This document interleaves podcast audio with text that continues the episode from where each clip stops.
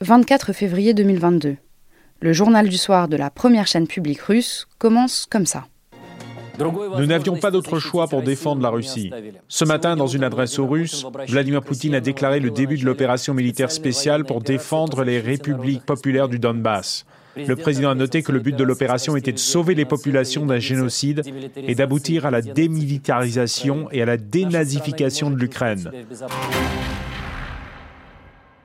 Tout de suite, il y a quelque chose qui cloche dans l'énoncé.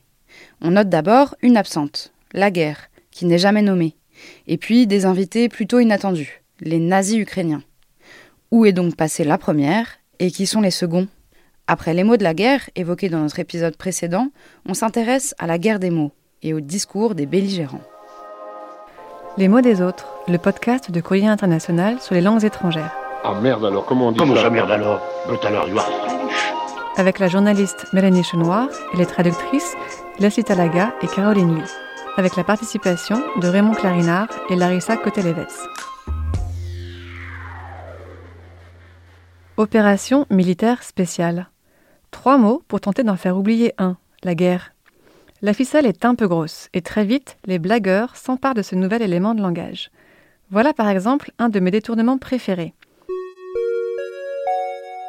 Au programme des étudiants de littérature russe cette année, le célèbre chef-d'œuvre de Tolstoï, Opération militaire spéciale et paix. Guerre et paix, ça sonnait mieux comme titre, mais aujourd'hui, si un média russe évoque la guerre, c'est qu'il diffuse des fake news. Depuis mars 2022, la loi russe interdit en effet aux médias de parler de guerre, de victimes civiles ou de bombardements de villes. D'accord, mais du coup, si les médias n'ont pas le droit d'employer le mot guerre, comment ils en parlent? C'est bien toute la difficulté. Certains mots sont interdits, mais la réalité des faits demeure. Alors pour en parler, il faut trouver des formules vagues, des euphémismes, bref, des caches-misères. Une chroniqueuse du Moscow Times a commencé à recenser les nouvelles formules de la novlangue du Kremlin. Extrait. Dans cette langue, vous ne partez pas à la conquête d'un territoire, vous le libérez, ainsi que l'a déclaré un responsable russe en juillet. полностью освободят от присутствия вооруженных сил Украины до конца августа. Soit, le territoire de la République populaire de Donetsk sera entièrement libéré de la présence des forces ukrainiennes d'ici la fin du mois d'août. C'est un peu comme si un journal annonçait la libération prochaine de Berne ou Zurich des forces d'occupation suisses. Cerise sur le gâteau, cette déclaration émane du très orwellien ministère de l'Information. Quand un territoire libéré est perdu, la retraite précipitée de l'armée russe est présentée comme un geste de bonne volonté. Geste доброй воли. Les explosions ne sont plus des explosions, mais des pop. Et la censure s'appelle désormais la protection du public russophone et notamment des enfants de langue russe. Защита русскоговорящих и особенно русскоговорящих детей. La liste est longue et nous rappelle que la langue et le choix des mots ne doivent jamais rien au hasard, surtout dans une situation de conflit. Tu m'étonnes. D'ailleurs, on remarquera que dans le débat russo-ukrainien, on n'a même pas eu besoin d'attendre les commentaires des trolls sur les réseaux sociaux pour atteindre le point Godwin. Dès le départ, Vladimir Poutine a accusé les Ukrainiens d'être des nazis. Oui, l'accusation est là dès le début. Il faut dénazifier l'Ukraine. L'insinuation a d'ailleurs fait apparaître un nouveau terme, ukro-nazi, contraction des mots ukrainien et nazi. Et petit détail croustillant, on observe que le terme est aussi utilisé en France par, par, je vous le donne en mille, la fachosphère. Ah, étonnant.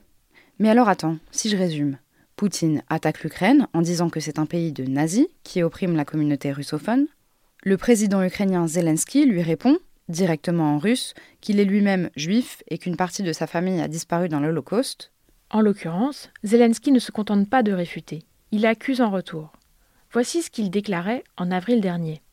La Russie restera dans nos livres d'histoire à travers un mot que tout le monde répète en Ukraine et en Europe, racisme. Le mot est nouveau, mais les actes sont les mêmes que ceux commis en Europe il y a 80 ans. Notre continent n'avait jamais connu une telle barbarie depuis cette époque. Le racisme. Vu ce qu'en dit Zelensky, je dirais que c'est la contraction de Russie et de fascisme. C'est ça? Exactement. Le racisme, c'est le fascisme russe. Le terme n'est pas complètement nouveau, mais il s'est largement diffusé depuis le début de la guerre. Et les racistes, les fascistes russes, ça peut être les soldats russes sur le front, Les appelés qui se sont enfuis, ou bien juste les Russes qui continuent à soutenir Poutine malgré tout Alors, entre la subjugation du peuple russe par Poutine et les non-sens historiques, depuis un an, j'ai l'impression qu'on n'arrête pas de tomber des nues. C'est vrai. Pourtant, outre les Ukrainiens, bon nombre d'anciennes républiques soviétiques savaient depuis longtemps à quoi s'en tenir avec Moscou. Mais leurs analyses ont été largement balayées par des spécialistes occidentaux qui ont souvent pratiqué le west-planning. Le west-planning, c'est comme le mansplaining mais appliqué à l'Occident? C'est ça.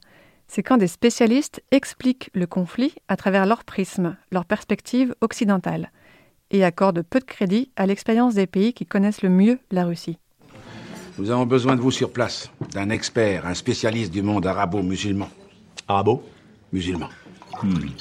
Personnellement, je reconnais que j'ai de sérieux angles morts sur l'histoire de la région, et que certains sujets me laissent perplexe, comme la figure de Stepan Bandera. Alors que les Russes ne semblent voir en lui qu'un traître et un collaborateur nazi, ce champion du nationalisme fédère de plus en plus d'Ukrainiens. Ils sont de plus en plus nombreux à revendiquer son héritage anti-soviétique et à se dire bandéristes à tel point que quand des Ukrainiens ont commencé à fabriquer des bombes incendiaires artisanales pour accueillir les soldats russes, ils ne disaient pas qu'ils fabriquaient des cocktails Molotov, mais des smoothies Bandera. La résistance de la population ukrainienne a d'ailleurs donné lieu à toute une panoplie d'expressions mordantes. C'est ce qu'on vous raconte demain dans le quatrième épisode de cette série. Si cet épisode vous a plu, n'hésitez pas à vous abonner sur votre plateforme d'écoute à mettre une note, un commentaire ou même à nous écrire. Retrouvez sur le site de Courrier International tous nos articles, cartes, vidéos et récaps sur ces 12 mois de guerre en Ukraine.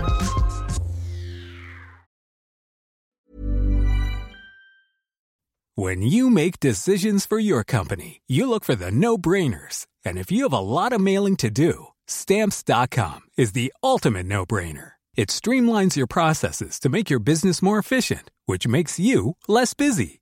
Mail checks, invoices, legal documents, and everything you need to keep your business running with stamps.com. Seamlessly connect with every major marketplace and shopping cart. Schedule package pickups and see your cheapest and fastest shipping options from different carriers with rates up to 89% off USPS and UPS rates. And with the stamps.com mobile app, you can take care of mailing and shipping wherever you are. Make the same no-brainer decision as over 1 million other businesses with stamps.com. Sign up with code program for a 4-week trial plus free postage and a free digital scale. No long-term commitments or contracts.